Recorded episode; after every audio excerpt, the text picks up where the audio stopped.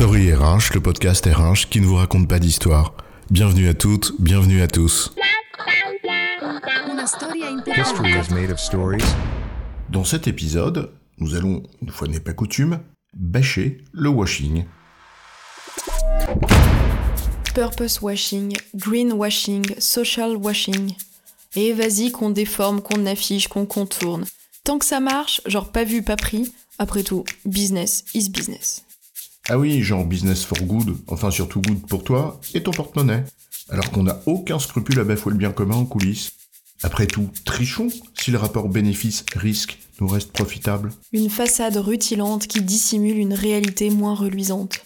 Le syndrome de la maison témoin. Tu crois que ça marche encore, ça, de pipoter et de berner les gens? Alors, le bashing du washing, c'est quoi l'histoire? Revenons un instant sur les mots pour commencer. Washing. Comment ne pas penser au vieux sketch de Coluche qui se moquait des lessives, qui lave plus blanc que blanc. Moi, j'ose plus changer de lessive, j'ai peur que ça devienne transparent après, disait-il. Et c'est bien là le sujet. Le washing dont on parle, c'est un paravent qui masque bien ce qu'il y a derrière, plutôt qu'un symbole de transparence. On doit l'expression au début à celle de greenwashing, éco-blanchiment en français. Elle vient d'un militant américain, Jeff Westervelt, qui dénonçait l'hypocrisie de certaines entreprises dans les années 80.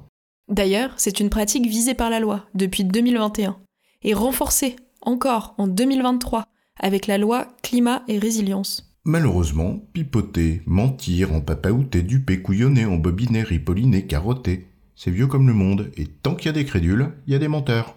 L'histoire de la crédulité est peut-être la branche la plus étendue et, à coup sûr, l'une des plus importantes de l'histoire morale de l'espèce humaine. Écrivait Eusèbe de Salver. L'expression washing s'est donc étendue à tous ces domaines où certaines entreprises, et heureusement c'est pas la norme, s'évertuent à masquer la réalité. Purpose washing, social washing, etc. Tiens, par exemple, quand les si doux et démagogiques messages du happy working s'écrasent sur le mur de la réalité du travail, tu sais, celui qui fait mal et qu'on nomme pudiquement expérience. La mascarade n'est jamais bien loin. Mais au fond, comment peut-on avoir l'idée de maquiller la réalité aux yeux de celles et ceux qui la vivent?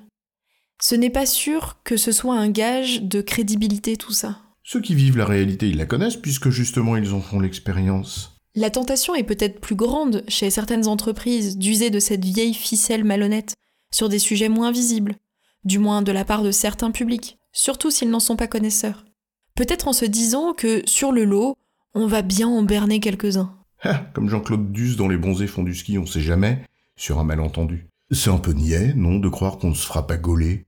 Ou alors c'est la politique de la terre brûlée, on pipote, on prend, on se tire. C'est un peu court, jeune homme, comme disait Cyrano. Et en matière de nez qui s'allonge, à la manière de Pinocchio, il en connaissait un rayon. Allez, c'est une pratique d'un autre temps. Bien sûr, il y aura toujours des menteurs et des crédules, c'est la loi du genre. Mais gageons que l'attention et la crédulité des différents publics de l'entreprise ne sont certainement plus les mêmes qu'avant. Plus informés, plus désinformés aussi. Moins dupes, moins critiques aussi parfois. Difficile à dire. Mais en tout cas, ayant accès à plus de sources, même si ce ne sont pas toujours les bonnes l'entreprise qui pipote se fait vite rattraper par la patrouille. Et Dieu sait que l'exposition médiatique qui s'ensuit fait des dégâts considérables. Alors, évidemment, certaines entreprises seront donc peut-être toujours tentées d'user de la vieille ficelle de la récupération. Mais elles constateront inévitablement que c'est inefficace et contre-productif. Même dangereux, tant les effets boomerang sont rapides et violents, avec la caisse de résonance des réseaux sociaux. Tiens, prenons un exemple simple. Quelle entreprise irait dire aujourd'hui qu'elle se contrefiche des enjeux climatiques? C'est pas bien vendeur tout ça, non? Même tes actionnaires y tirent la tronche sur le sujet, c'est te dire. Et pourtant, 65% des entreprises françaises soumises à l'obligation légale du bilan d'émissions de gaz à effet de serre, le bilan GES, ne l'ont pas fait en 2021, selon l'ADEME. Bah faut bien un peu de temps pour s'y mettre, non? Sois indulgente. Ce n'est pas nécessairement une volonté de tromperie qui motive ça, enfin. Oui. Et cela peut être plus subtil. L'art de la conformité dans les reportings, on connaît depuis longtemps. Certains en sont des champions.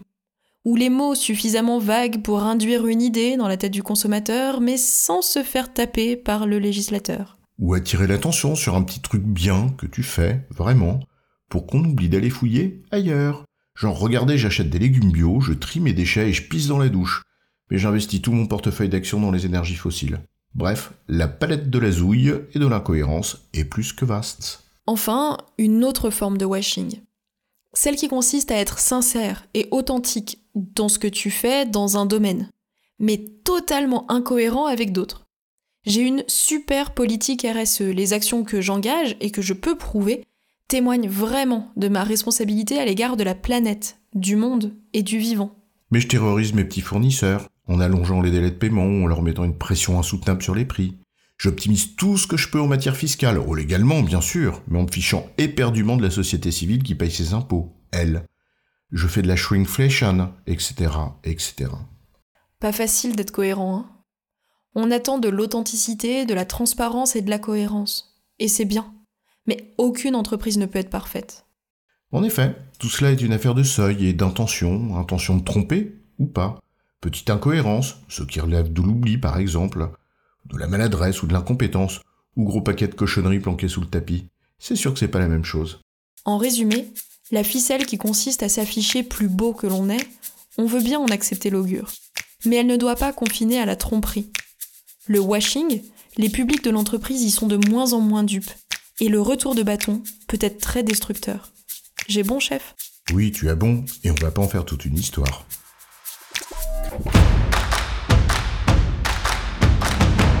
Story RH, le podcast RH qui ne vous raconte pas d'histoire.